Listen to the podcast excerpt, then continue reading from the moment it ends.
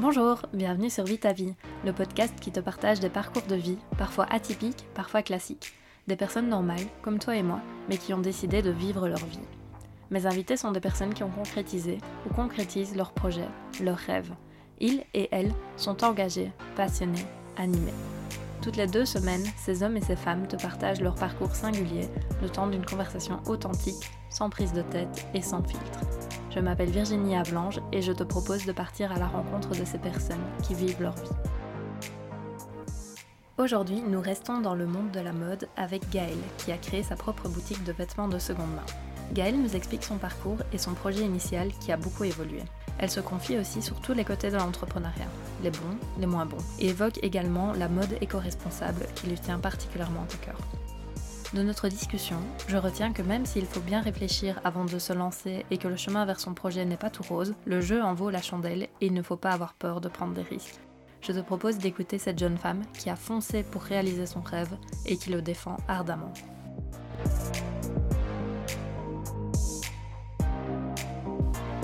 Bonjour Gaëlle, est-ce que tu peux te présenter en quelques mots à nous Oui, bien sûr. Donc moi, c'est Gaëlle, j'ai 24 ans, je suis liégeoise pure souche et j'ai ouvert il y a un an la boutique de seconde main Endless. Ok, super. Alors moi, j'aimerais bien qu'on remonte un petit peu en arrière euh, dans le temps. Bon, pas si longtemps que ça, parce que tu, es jeune, tu as fini tes études il n'y a pas si, si longtemps. Est-ce que tu pourrais nous parler de ce parcours scolaire? Donc, comment ça s'est passé les études pour toi? Est-ce que tu as aimé ça? Est-ce qu'il y a des choses qui t'ont plus plu que d'autres? Bien sûr. Donc, moi, j'ai commencé par un parcours scolaire euh, très classique, donc secondaire euh, en général à Liège. Donc, tout s'est très bien passé. J'ai un bon souvenir de mes études secondaires.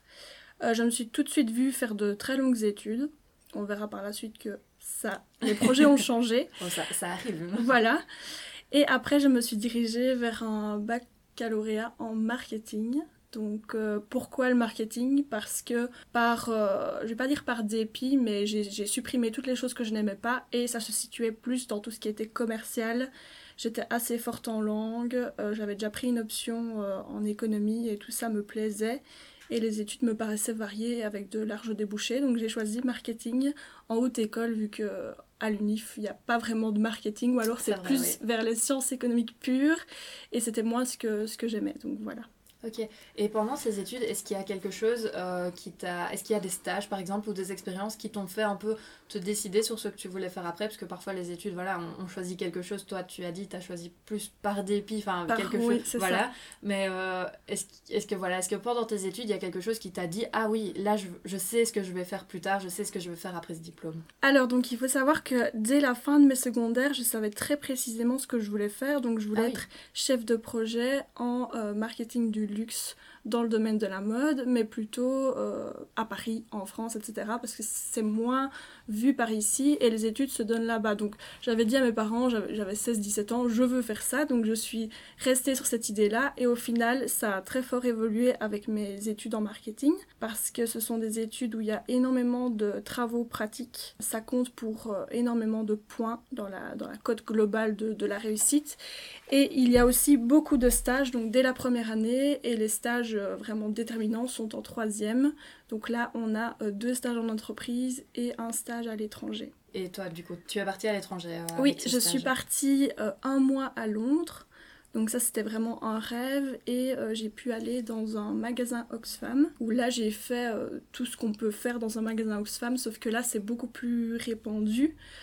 Donc déjà, on va tourner autour de ce qui est seconde main. Oui, j'allais dire, là, on est loin du luxe quand même. Euh. Ah oui, oui, oui, tout à fait. Mais j'avais vraiment besoin de développer ce côté euh, commercial, mais comment je peux expliquer ça? J'avais envie d'être dans une petite structure assez familiale finalement, où euh, on peut toucher à tout en une journée, où on fait autant euh, du service client, que du tri, que du marketing, parce qu'on doit faire des stratégies de vente, etc., que faire une vitrine. Donc ce côté-là m'intéressait vraiment. Et surtout, euh, il faut savoir qu'en Angleterre, tout ce qui est seconde main et tout ce qui est Oxfam, etc., c'est très très répandu et très très accepté. Donc moi j'ai fait mon stage il y a trois ans et il y a trois ans euh, c'était pas du tout comme ça en Belgique. Par contre on voyait déjà en Angleterre que c'était très avancé et ce côté un peu précurseur euh, me plaisait vraiment. Et vu que j'ai toujours aimé la mode et la mode de seconde main en général, euh, ça m'intéressait vraiment d'aller à Londres pour découvrir ce côté-là. Et est-ce que du coup avec ce stage ça t'a fait abandonner cette idée d'aller travailler dans le luxe ou tu as quand même, quand même gardé ce projet en tête Non exactement. En fait j'ai quitté un petit peu cette idée parce qu'entre temps je me suis renseignée sur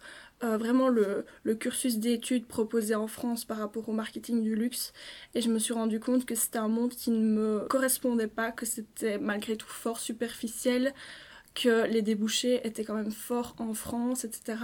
Et je n'avais pas envie d'être, euh, de travailler pour une marque qui ne correspond pas à mes valeurs, à ce que, ce que j'aime dans la vie de tous les jours. Donc je me suis totalement éloignée de cette idée. Et puis euh, les études en France, c'est pas du tout le même système qu'ici, donc c'était un énorme investissement euh, financier et, personnel aussi de partir là-bas et de tout investir euh, là-dedans. Bah oui, j'imagine, c'est quand même euh, c'est changer de pays, même si c'est tout ça, c'est quand même changer de pays. Et du coup, quand tu as eu ton diplôme, qu'est-ce que tu as décidé de faire? Donc tu as un peu abandonné ce projet d'aller à Paris. Oui, exactement. Donc là, le problème qu'il y a eu, c'est que 21 ans, je finis les études, je suis parmi les plus jeunes de, de mon année, bah oui. donc je me sens pas du tout prête à rentrer dans, dans la vie active, pas du tout. Je m'étais toujours dit que j'allais faire de longues études, alors je, me voyais tout à fait continuer dans les études, j'avais encore envie d'apprendre, voilà, d'être étudiante tout simplement. Et là, je me suis rendu compte qu'en fait, les études euh, que, que j'espérais faire à Paris, je ne voulais plus les faire. Et qu'en Belgique, il y avait très peu de, de masters et d'études complémentaires qui correspondaient à ce que je cherchais. Parce que les études en Belgique, ça reste quand même très global et on ne peut pas vraiment aller vers des sections très précises dans tous les domaines. C'était ça qui me, qui me pesait un petit peu. Donc, ce que j'ai fait pour ne pas prendre de, de mauvaises décisions, j'ai euh, entrepris un, je vais pas dire des études, mais plutôt une formation en langue, donc euh, en néerlandais, anglais et espagnol, donc ici à Liège, pour euh, compléter euh, mes, notions, me dire que je ne prends pas une année sabbatique complète, que je reste étudiante et que cette année me permettrait de réfléchir finalement à ce que je fais. Est-ce que j'entreprends de nouvelles études? Est-ce que j'arrête? Est-ce que je cherche du travail? Enfin, c'était très très flou à ce moment-là. Et du coup, par rapport à ça, tu penses que, parce que tu dis que tu savais pas trop quoi faire, tu penses que tes études t'ont pas vraiment préparé à cette réalité du travail quand on sort,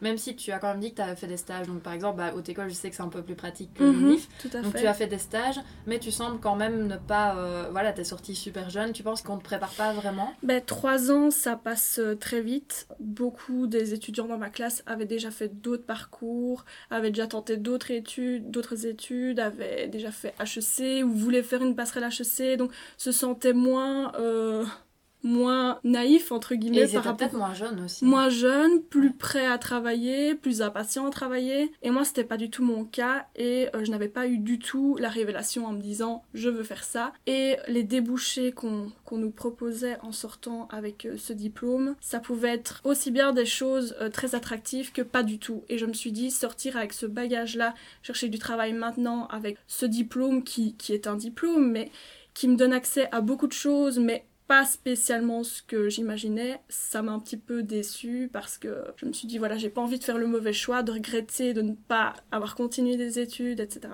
Ok, super. Et tu as parlé de révélation, mais tu en as eu une à un moment donné qui a débouché sur ta boutique en octobre 2019 et ta boutique s'appelle Endless. Euh, avant d'en parler vraiment en pratique de ça, moi je voulais savoir d'où cette idée est venue. Donc vraiment, le jour où tu t'es dit, je vais créer ma boutique de seconde main, Qu'est-ce qui s'est passé et comment t'as eu cette idée en fait? Donc c'est venu euh, très rapidement. Euh, donc c'était quand j'étais en formation en langue. Donc ce qui a été bien avec cette formation, c'est que j'ai vraiment pu euh, déstresser par rapport à ce choix crucial que j'allais devoir faire. Est-ce que j'allais continuer les études? Est-ce que j'allais me lancer? C'était vraiment le flou total. Et ces études, voilà, m'ont donné la possibilité de réfléchir vraiment à ce que je voulais et à mes objectifs à long terme tout simplement. Et puis je me rappelle, euh, on avait beaucoup de, débats en anglais sur des choses de, la vie de tous les jours. Et on a commencé à parler de surconsommation, de mode, de, de consommation en ligne, de seconde main, etc. Donc ça a éveillé quelque chose en moi, mais ça a vraiment mis euh, une petite... Euh, ça, a, ça a allumé quelque chose. En tout cas, je dis pas que ça a fait la, la révélation, mais ça, ça a créé quelque chose en moi. Et les 24 heures qui ont suivi, en fait, j'ai eu la révélation. C'est-à-dire que je me suis dit, mais l'idée, elle est devant toi. Tu adores la, la mode de seconde main. J'ai toujours consommé euh, de la mode de seconde main depuis toujours, même avant que ce soit totalement accepté. Tu aimes le commerce, tu as adoré ton stage à Londres. À l'époque, j'avais aussi un job d'étudiant dans le magasin euh, Célio. J'appréciais vraiment ce que je faisais là-bas, les clients étaient contentes, euh, contents la, la manageuse était super contente aussi et je me suis dit l'idée elle est devant toi. Euh, t'aimes bien toucher à tout. J'ai toujours bien aimé faire un petit peu de tout. Il n'y avait pas juste une chose que j'aimais faire. J'ai toujours voulu faire un métier hyper varié avec des challenges, des défis. Et surtout, euh, j'aime bien travailler seule. Et j'aime bien euh, fixer mes objectifs, les réaliser moi-même. Je suis assez autonome pour, pour ce qui est du travail. Donc l'idée était devant moi et clairement à ce moment-là, il y avait peu de magasins de seconde main. Euh, comme je le voyais, en tout cas, comme je l'espérais à Liège, en avait beaucoup qui ont fermé aussi. Et il n'y avait pas ce, ce magasin idéal que j'aurais aimé trouver. Et je me suis dit, mais je vais le créer ce magasin. Il y a une demande, on m'en parle. Il n'y a pas de magasin, c'est le moment d'y aller, c'est le moment de, de prendre ce créneau et de faire tout pour y arriver. Et c'est ce que tu as fait, parce que là, on est actuellement dans ta boutique, donc euh, tu as été au bout de cette idée. Mais avant ça, avant d'en parler plus du fonctionnement de ta boutique, moi j'aimerais bien savoir, mais en pratique, on fait comment? Comment est-ce que tu as fait pour créer, pour trouver ce local? Est-ce que tu peux un peu nous parler de l'aspect, euh, bah, les aspects un peu moins glamour, parce qu'il y a quand même bah, trouver le local, je suppose qu'il y a eu des rénovations à faire, il y a la comptabilité aussi, se constitue une clientèle. Comment ça s'est passé pour toi et qu'est-ce que Qu'est-ce que tu as mis en place et est-ce que tu peux aussi parler de ce que tu as trouvé le plus difficile dans toutes ces choses à faire? Oui, alors il y a beaucoup, beaucoup, beaucoup de réponses à donner. Je crois que je pourrais parler euh, une journée entière là-dessus parce que c'est malgré tout deux ans de travail. Euh, deux ans parce que j'ai eu l'idée en novembre 2017, j'ai ouvert en octobre 2019. Donc ces deux années, ça a été euh, par ordre chronologique. D'abord, le fait de me dire ok, j'ai fait des études en marketing, on est censé être formé pour notamment ouvrir un commerce ou en, tout cas avoir des notions. Et je me sens mais pas du tout prête, j'ai l'impression de ne rien y connaître. Donc je me suis sentie euh, très je me suis sentie nulle part par rapport à ce projet et je ne savais pas par où commencer. Tu avais l'idée, mais voilà, c'est ça. Pas, pas plus abouti. Donc évidemment, pour me rassurer, je me réfère à des concepts que je connais, à des analyses qu'on a fait en classe. Mais encore une fois, ce sont des exercices. Ici, on passe vraiment à la réalité, à quelque chose d'hyper concret. Donc je me suis dit, mais comment je fais? Enfin, j'ai fait trois ans là-dedans, j'ai l'impression de sortir, de ne rien connaître. Donc ma, mon premier réflexe, ça a été de chercher un petit peu ce qui se faisait pour nous accompagner, nous aider j'ai bien fait de chercher parce qu'en fait, il y a énormément de choses pour nous aider. Donc j'ai commencé par trouver la structure euh, Créa PME. Et donc ils sont très actifs sur Facebook, donc j'ai trouvé leur page et là tout de suite, ni une ni deux, j'ai pris rendez-vous avec euh, le, directeur à l'époque. Et on a, on a discuté, j'ai parlé de, de, mon projet, de l'idée que j'avais, et il m'a dit bah, tu es au bon endroit. Ici, on accompagne euh, les porteurs de projets, qu'ils soient au début de leur idée ou vraiment à un stade plus avancé. Donc ce, sera fait sous, sous forme de, formation, soit de jours, soit euh, de soirée pour ceux qui travaillent. Et euh, tu vas vraiment être encadré par euh, des professionnels avec d'autres porteurs de projets et on va évoluer à votre rythme en fonction d'où vous vous situez par rapport à votre idée. Donc moi j'étais au stade zéro de l'idée, j'étais celle qui était la moins avancée. En général les gens limite ont déjà leur logo, leur page Facebook, ont déjà travaillé dans leur projet. Moi j'étais au stade zéro, mais ça posait pas du tout problème. C'est chouette ça. Et du coup, c'est là que tu as vraiment acquis toutes ces notions euh, pour commencer en fait. Euh. C'est ça. Donc ce qui m'a rassurée déjà, c'est que euh, ils ont évoqué des concepts que je connaissais très bien. Donc je, je ne partais pas en, terrain inconnu. En terrain inconnu. en terre en terre inconnue. Qu'est-ce qu'on dit encore? Je sais plus. Bref. oui.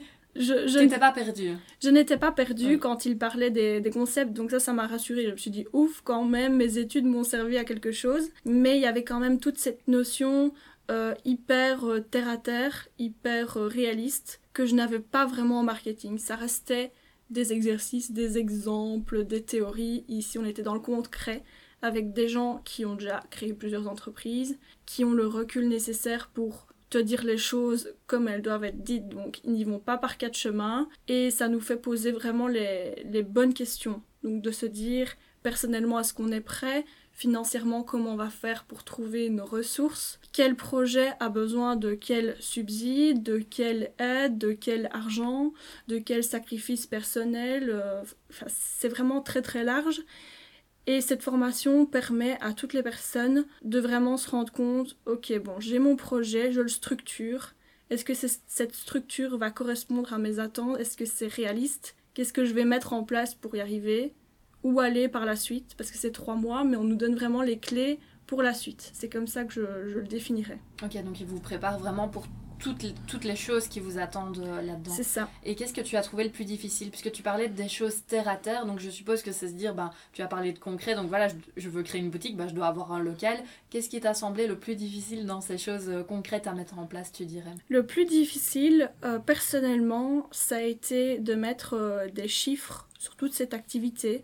Il y en a qui sont hyper à l'aise là-dedans, moi je ne l'étais pas du tout, je ne l'ai jamais été d'ailleurs. Et il faut ce côté hyper concret de se dire à l'avance, ok, je n'ai pas de magasin, je, n'ai pas de vêtements, je n'ai pas de clientes, mais je vais devoir prévoir tout. Je vais devoir imaginer pour combien je vais vendre, je vais devoir imaginer pour combien euh, je vais devoir payer de loyer, je vais devoir imaginer tout. Et moi qui ne suis absolument pas... Euh, je suis très prévoyante, mais imaginer des choses sur rien du tout, sur aucune base et mettre des chiffres là-dessus, c'est super dur et il faut savoir que quand on se lance dans un projet, si on n'a pas de base chiffrée pour convaincre, que ce soit des banques, que ce soit des, organismes pour des primes, etc., on, ne peut rien faire. Donc il faut se faire accompagner pour créer tout ce plan d'affaires, ce business plan, pour y arriver. Alors que c'est ce qu'on nous apprend en marketing, mais encore une fois, ça reste sur des exercices, donc ça nous sécurise de nous dire, il euh, n'y a rien de concret derrière. Mais ici, on nous demande de tout prévoir à l'avance, sans rien savoir. Donc on a une équation avec euh, uniquement des inconnus, on doit mettre des chiffres dessus. Ah oui, ok. Et là, est-ce que la même structure t'a accompagné dans cette démarche plutôt euh, financière? Alors, ce qu'il faut savoir, c'est que sur les 3-4 mois de formation, ça n'a été qu'à la fin que j'ai pu aborder ces questions-là parce que j'ai commencé la formation avec une idée toute nouvelle, donc c'était beaucoup trop tôt pour parler de chiffres. Nous, on a plutôt fait tout ce qui était euh, structure de projet, clientèle, stratégie, voir si le projet a un sens, voir si le projet peut trouver sa place à Liège, etc. Donc toute cette partie-là était hyper efficace et m'a bien aidé pour la suite. Par contre, la partie chiffrée, non, je ne, je ne l'ai pas faite avec eux. Je me suis entourée d'une autre structure en fait qui m'a prise en charge également, c'est Alpi. Donc Alpi, euh, ça fait un an que je suis chez eux, même plus d'un an, oui, bien plus d'un an. Et là, euh, je suis arrivée euh, avec un projet beaucoup plus concret qui avait été structuré chez Créa PME.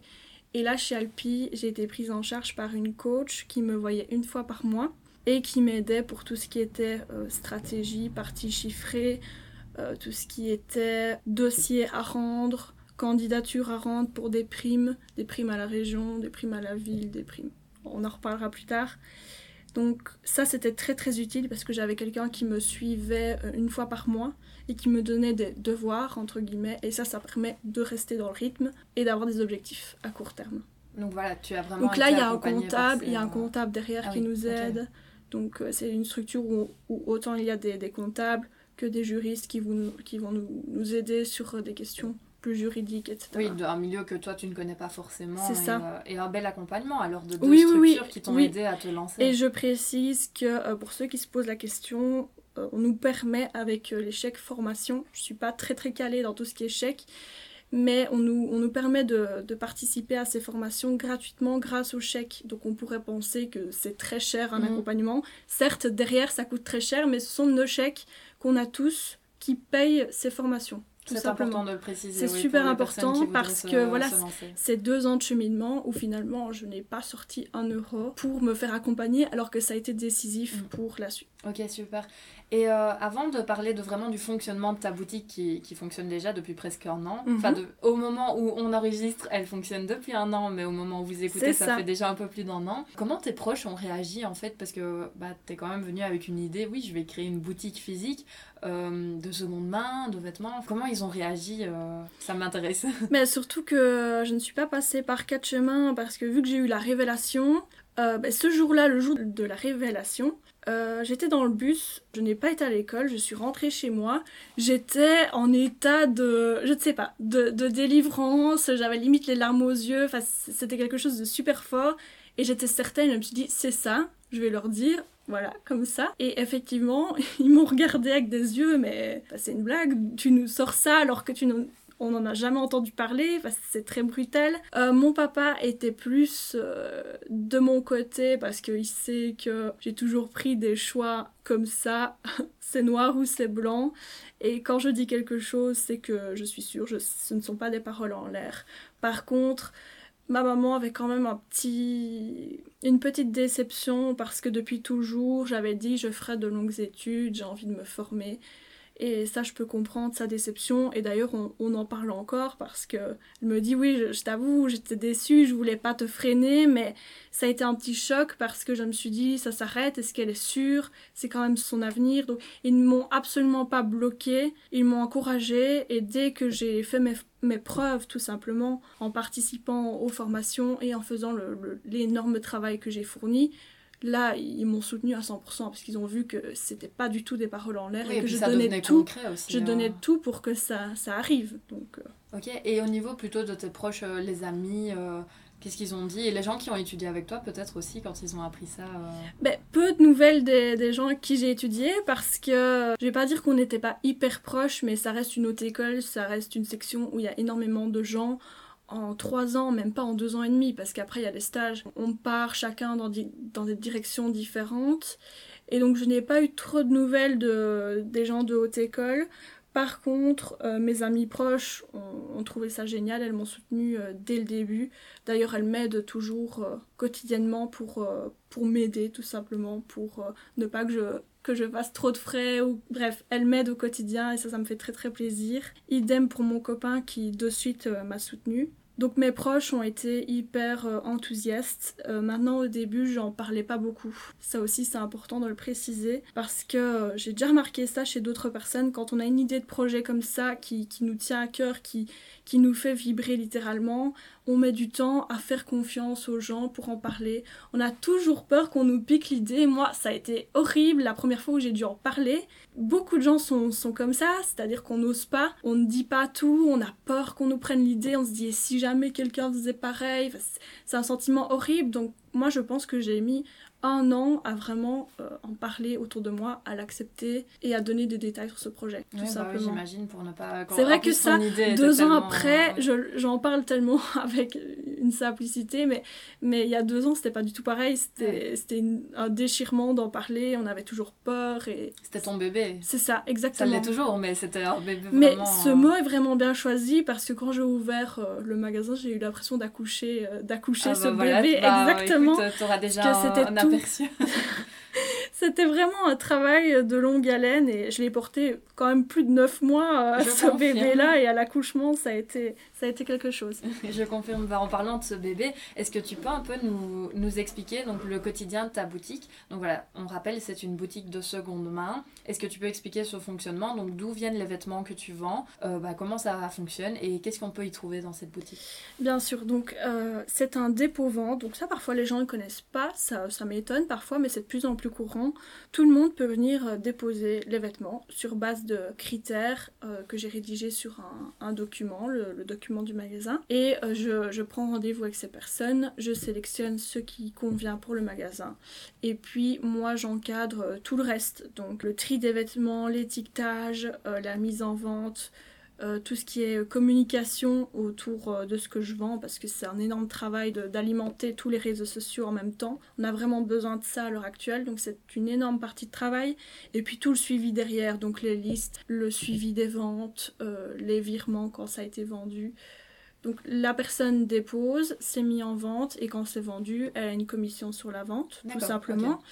Et ça reste trois mois en magasin et au bout des trois mois, la personne peut choisir de les léguer à une association. Donc moi, c'est moi qui m'en charge, ou de venir reprendre tout simplement. Ces vêtements qu'elle a déposés. Voilà. Et donc c'est une boutique où tu vends exclusivement des vêtements féminins, c'est bien Tout à fait. Et aussi des accessoires, je pense. C'est ça, euh, donc tout ce qui est prêt-à-porter féminin. Et euh, je précise que c'est du, du prêt-à-porter euh, récent, donc qui est encore tendance. Évidemment, j'ai des, des, coupes plus basiques, des intemporels à avoir, mais je ne suis pas du tout dans le vintage parce qu'en général, quand on dit vêtements de seconde main, les gens, bah, beaucoup de gens euh, voient la friperie, vrai où il y a vraiment le côté rétro. Alors j'adore ces magasins-là, j'y vais aussi pour compléter euh, ma collection de vêtements, parce que j'adore ça. Mais ici, on est vraiment sur quelque chose de récent qu'on va encore retrouver euh, dans d'autres magasins. J'ai des collections hyper récentes qui datent de, de cette saison-ci. Et le but, c'est de proposer une alternative à tous les magasins qu'on peut trouver pour les gens qui cherchent à s'habiller pour tous les jours, avec des, vêtements confortables qui peuvent qui peuvent être plus originaux, plus fantasy, des basiques, des intemporels. Donc on se situe euh, sur un prêt-à-porter pratique de tous les jours. Évidemment, il y a des vêtements plus pour les occasions, mais on n'est ni dans le vintage, ni dans le luxe, ni dans le bas de gamme, on est dans, dans l'entre-deux. Dans l'entre-deux, ok. Voilà. Et moi, je voulais te demander, parce que tu parlais de, de tout ça, les, les, trucs vintage et même euh, les autres boutiques. Aujourd'hui, bah, on remarque qu'il y a quand même beaucoup de choses qui se font en ligne. Donc, par exemple, bah, je pense à l'application que, à mon avis, beaucoup de gens utilisent, dont moi-même, euh, l'application Vinted. Est-ce que tu trouves que c'était pas un pari risqué? Enfin, ça l'était d'office de se lancer, de créer une boutique, mais avec cette réalité, donc il y a beaucoup plus de choses qui se font en ligne. Pourquoi tu penses que les gens vont venir plus facilement et sont venus puisque tu as ta clientèle hein, qui est d'ailleurs euh, qui est bien constituée et bien présente Quel est l'élément qui fait la différence selon toi par rapport à ces plateformes? Oui, tout à fait. Quand j'ai eu l'idée du projet, je n'ai jamais eu peur par ce côté euh, en ligne, alors que tout le monde m'en parlait et j'ai toujours été convaincue qu'il fallait un magasin physique pour de la seconde main. Je peux comprendre que pour des pièces euh, neuves, c'est pratique, pour des chaussures, des accessoires, etc. Mais pour la seconde main, j'ai déjà remarqué que les gens ont vraiment besoin d'entrer dans un commerce, de pouvoir euh, discuter, avoir euh, des échanges, de pouvoir essayer à son aise, de pouvoir voir les matières, les tailles, parce qu'il faut pas oublier que moi j'ai un modèle de chaque vêtement, j'ai pas 10 tailles forcément, que ça peut aller du modèle légèrement porté au modèle neuf avec l'étiquette. Et pour la seconde main, les retours que j'ai, c'est que les personnes ont vraiment besoin d'essayer parce que c'est au cas par cas et pour beaucoup, elles ont déjà testé Vinted, elles ont vendu ou acheté et souvent c'est la déception. Ah Quand on s'y connaît moins, c'est la déception. On peut avoir l'œil, on peut connaître parfaitement sa taille, on peut connaître les marques qui nous vont, les tailles qui nous vont, les coupes qui nous vont. Mais à force, les gens se sont dit, mais j'ai acheté, euh, je ne sais pas, euh, quatre pièces sur Vinted, il y en a qu'une qui me va. En fait, on n'est plus du tout dans une démarche, euh, une bonne démarche, vu qu'au final, on, achète et ça nous va pas. Donc autant aller dans un commerce physique. Et Comme on... ça, on est sûr de notre achat. C'est ça. Et puis, je pense que les gens, à l'heure actuelle, ont besoin aussi de, de, revenir à un commerce plus local et d'avoir des, des, contacts. Contact humain, oui, je crois que c'est important aussi.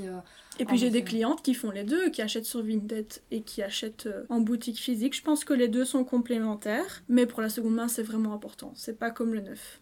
D'accord. C'était quoi ton objectif en créant cette boutique par rapport à la mode éco-responsable? Donc c'est quelque chose qui te tient à cœur, tu l'as dit, tu fais beaucoup toi-même euh, les boutiques de seconde main et ou friperie. Qu'est-ce que tu as envie de faire en fait? À part faire découvrir, faire découvrir quelque chose aux gens mhm. ou les sensibiliser, c'est quoi vraiment ton objectif? Il y en a beaucoup, euh, donc évidemment sensibiliser les gens, répondre à une demande, pourquoi répondre à une demande? Parce que quand j'ai eu l'idée, je me suis rendu compte qu'il n'y avait pas d'entre-deux. C'était soit la boutique de seconde main hyper luxueuse dans laquelle on a peur d'entrer et où il faut vendre un rein pour euh, acheter un pull, ou alors euh, vraiment la boutique, euh, bon je ne les dénigre pas du tout, j'y vais aussi, mais tout le monde n'apprécie pas comment elle fonctionne. Donc que ce soit Oxfam, Terre, etc. Où là on a vraiment un large choix, mais où il y a le contexte. Il faut chercher, il y a tout ce qu'il y a autour, il y a les odeurs, il y a... Enfin voilà, c'est tout un univers que tout le monde n'apprécie pas. Et ça, tout de suite, les gens m'ont dit Ah, mais si tu pouvais faire une boutique où il y a ce type de magasin, avec ce type de prix, des choses actuelles, dans un lieu euh, agréable qui nous fait oublier tout ça, ce, serait génial. Et moi, j'ai voulu vraiment créer la boutique idéale pour ces gens-là. Parce qu'évidemment, les gens qu'on va croiser dans la rue ont besoin de vêtements pour tous les jours, euh, qui sont pratiques, qui sont de prix accessibles. Donc c'était vraiment répondre à cette demande-là, tout simplement. Et puis quand j'allais sur des vide dressing, je me rendais compte de la quantité énorme de vêtements que les gens ont à, revendre. Et il n'y avait pas, je ne dis pas que je suis la seule, évidemment, il y a, y a, beaucoup d'autres boutiques comme la mienne en Belgique, mais il n'y en a pas assez par rapport à toute la quantité qu'on doit revendre et puis sensibiliser par rapport à la consommation. Les personnes qui viennent déposer chez moi, quand elles apportent parfois 30, 40, 50 pièces, elles se disent Ah oui, j'ai un peu honte en fait. Je vais réfléchir autrement. Je vais commencer à acheter chez vous. Mon objectif, c'est de moins en moins déposer parce que ça voudra dire que j'ai consommé d'une meilleure manière. Donc c'est sensibiliser par rapport à tout ça. Et prouver que la seconde main, c'est pas sale, c'est pas forcément cher. Enfin voilà, je voulais trouver un, juste milieu pour répondre à la demande. Bah, je pense que tu l'as fait et c'est vrai que ça revient à la mode et rien à faire. Moi je me souviens aussi de cette réputation que tu évoques. Et c'est dommage parce qu'en fait, comme tu dis, on a tellement de vêtements aussi. Enfin, les quantités sont, sont énormes et la prise de conscience n'est pas plus mal. Et, euh, oui, et, vraiment, ma récompense tous les jours, c'est de voir que les gens sont convaincus en entrant. Quand en sortant, ils me disent je reviendrai, je suis super contente. Ça, c'est vraiment une récompense de se dire ok, mon but n'est pas que les gens, euh, dès demain, viennent acheter 100% de leurs habits chez, chez, moi. Je sais bien qu'il y a une, une transition à faire. Elles vont continuer à acheter du neuf et essayer de trouver en seconde main. Mais je pense que ça va évoluer vers de plus en plus de seconde main et c'est ce que les gens cherchent parce qu'il y a une, préoccupation éthique, écologique, de consommation, de surconsommation, et les gens veulent changer, je le vois tous les jours. Donc ça c'est ma vraie récompense, c'est de voir qu'ils sont convaincus, qu'ils vont revenir et changer leurs habitudes. Bah c'est super et euh, c'est vrai que si tu peux aider à leur faire changer les habitudes, c'est encore mieux. Est-ce que tu aurais des, des, ressources pour les personnes qui voudraient se lancer comme toi, donc créer leur projet vraiment, admettons ils ont une révélation comme toi aussi, bah, pour justement se lancer, tu as parlé de, des organismes qui t'ont accompagné, donc CREA PME et Alpi.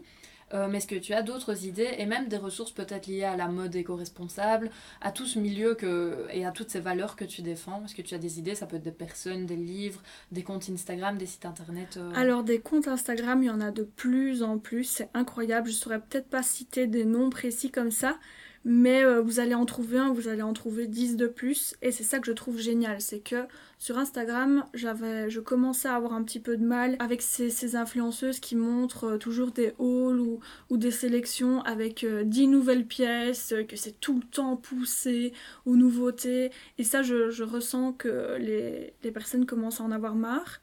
Et de ce fait-là, des comptes Instagram de filles qui achètent en seconde main bah, se créent et ça, fait vraiment plaisir parce que elles ont une grande communauté et encore une fois, elles arrivent à convaincre euh, des personnes qui n'ont jamais consommé comme ça et qui se disent mais en fait c'est super stylé, c'est super. C'est pas que ce côté stylé. J'ai vraiment envie de mettre l'accent sur le fait que la seconde main c'est pas juste à la mode, c'est un état d'esprit, c'est un changement, un changement radical dans la société. Ça ne passe pas juste comme ça, c'est un changement de mœurs, d'habitude qui, qui, se fait sur la durée. Il faut pas juste acheter en seconde main parce que c'est stylé, le vintage, ceci, oui, c'est stylé, mais il y a autre chose derrière. C'est tout un mouvement qui se crée.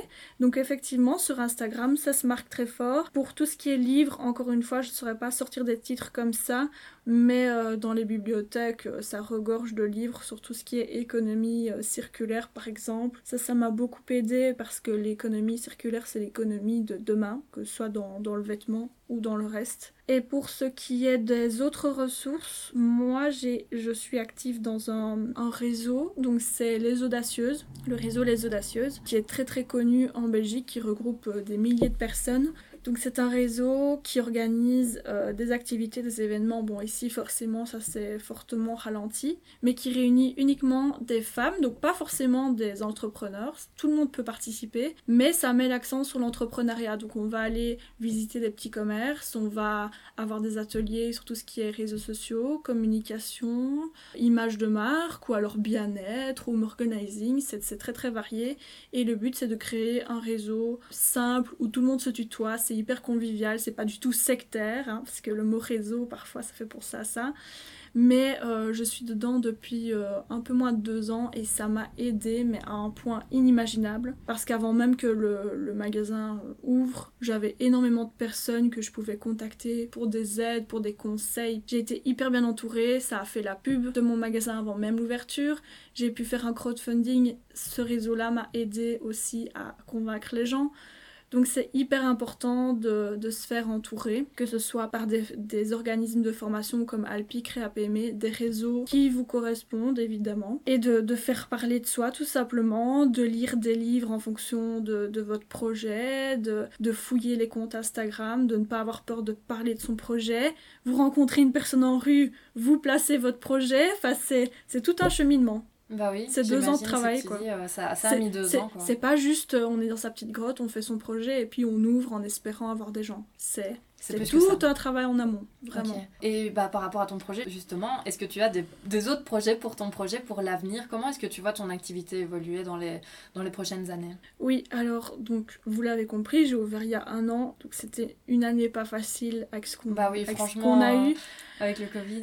Donc là, on va dire que tout revient un petit peu à zéro, c'est-à-dire que euh, on dit souvent il faut trois ans pour arriver à en vivre et arriver à faire tourner un commerce, une entreprise. Donc ça c'est important de le savoir aussi, qu'il faut du temps, qu'il faut euh, prévoir un petit coussin, un petit quelque chose, parce que vous n'allez pas gagner votre vie tout de suite. Il y en a qui arrivent, hein, mais il faut avoir conscience que bah, vous n'allez pas ouvrir et rentrer et tout de suite rembourser vos frais. C'est une utopie que les gens se font. Il faut absolument prévoir les trois années qui vont se passer. Donc moi au début le but c'était tout simplement de rentrer dans mes frais et puis de développer d'autres projets. Ici tout est retombé un petit peu à zéro donc là l'année qui, qui, va arriver ça va de nouveau être euh, de survivre, de rentrer dans mes frais, d'attirer de, de, nouvelles clientes et, que tout se passe pour le mieux parce que c'est vrai que le, commerce pour l'instant c'est pas facile. Donc les gros projets, les grosses collaborations etc ce n'est pas pour demain. Là c'est encore trop instable. Maintenant des petits projets à court terme, notamment pour euh, l'anniversaire de la boutique. Donc ça, ça va arriver prochainement. Ce sera déjà sorti quand vous écouterez euh, bah l'interview. on ne manquera pas de, pour les prochains événements. Tu peux mais il y, a des, y a des choses qui se créent petit à petit, mais là, c'est vrai que la sensation que j'ai est partagée par beaucoup d'autres commerçants. Il y en a qui sont là depuis 10 ans, qui ont l'impression de recommencer tout à zéro. Donc c'est un énorme travail au quotidien, que ce soit sur les réseaux sociaux ou même ailleurs, pour euh, fidéliser la clientèle, la faire revenir. Et donc l'objectif à court terme, c'est clairement retrouver un rythme de croisière, euh, pouvoir euh, contenter les gens, contenter une nouvelle clientèle, faire parler du projet évidemment, pour tout doucement être plus à mon aise pour développer d'autres projets. plus gros projets. C'est ça, euh, exactement. Parce que là, c'est vraiment instable. Donc, le but de tous les commerçants, c'est juste de survivre. Pour bah oui, j'imagine. C'est triste, mais bon, voilà, c'est comme ça pour le moment. Bah, on se dit que si on survit à ça, on survit à tout. bah, écoute, je crois que tu as raison.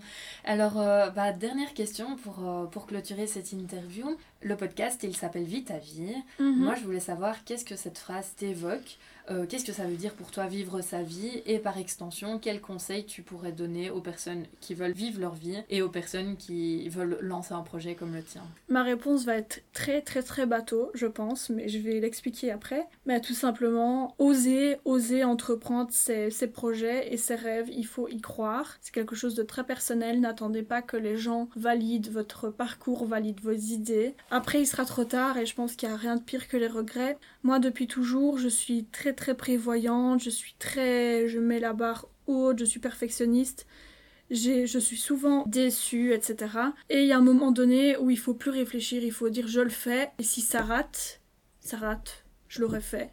Mais si, je, si ça rate, je serai pas à la rue demain. Enfin, il, faut. Ça aussi, c'est dans la construction de son projet. Qu'est-ce qui se passe si je rate? Non, c'est pas la fin de ma vie. Je ne suis pas à la rue. Je ne mets pas ma famille en danger. Enfin, ça aussi, c'est tout le processus autour mais ne pas regretter parce que oui, on veut que ça fonctionne, on, on ne veut pas faire une faillite, mais mettre la clé sur le paillasson. Mais je, suis sûre que même si un jour ça doit s'arrêter, je, ne le regretterai pas et j'aurai énormément appris. Et, tu auras vécu ta vie. C'est ça, et j'aurais envie de, de, mettre mon expérience à profit pour, euh, pour d'autres personnes. Mais vivre sa vie, c'est aussi... Euh, comment je vais dire ça? C'est vivre, vivre ses rêves, c'est se lancer dans le vide. Moi je dis souvent, entreprendre et vivre sa vie, c'est se lancer dans le vide, mais il faut... Euh, il faut mettre, euh, il faut s'arranger pour avoir un filet en dessous. C'est pas juste tomber dans le vide. Il faut amortir la chute, il faut faire en sorte que tout se passe bien. Mais c'est faisable et surtout entourez-vous de bonnes personnes, c'est très important parce que dès que vous allez atteindre vos rêves, atteindre vos objectifs, il y aura toujours des personnes néfastes autour. Il faut en être conscient aussi. Donc entourez-vous de, bonnes personnes, de personnes qui vous veulent du bien, qui, vous souhaitent tout le meilleur et ça, ça ne peut qu'aller euh, parfaitement pour vous, mais vivez vraiment vos rêves. C'est important de ne pas avoir de regrets. Bah, je pense que cette, ce sont des conseils très bons à prendre en tout cas. Et on va en prendre bien note, euh, ben, tous et mes auditeurs aussi, j'espère. Mais merci beaucoup pour cette interview. Avec plaisir. Merci d'avoir écouté cet épisode. J'espère que tu as apprécié ma conversation avec Gaël. Tu peux la retrouver sur Facebook sur sa page endless-secondhand et sur Instagram sur endless underscore liège. Ce sera possible, n'hésite pas à te rendre dans sa boutique rue Chieravoie numéro 6 à Liège. En attendant le prochain épisode, retrouve-moi sur les réseaux sociaux. Sur Facebook avec ma page Vitavi le podcast et sur Instagram avec mon compte vitavi.lepodcast. Tu peux également me laisser une note et un commentaire sur Apple Podcast pour m'aider à évoluer.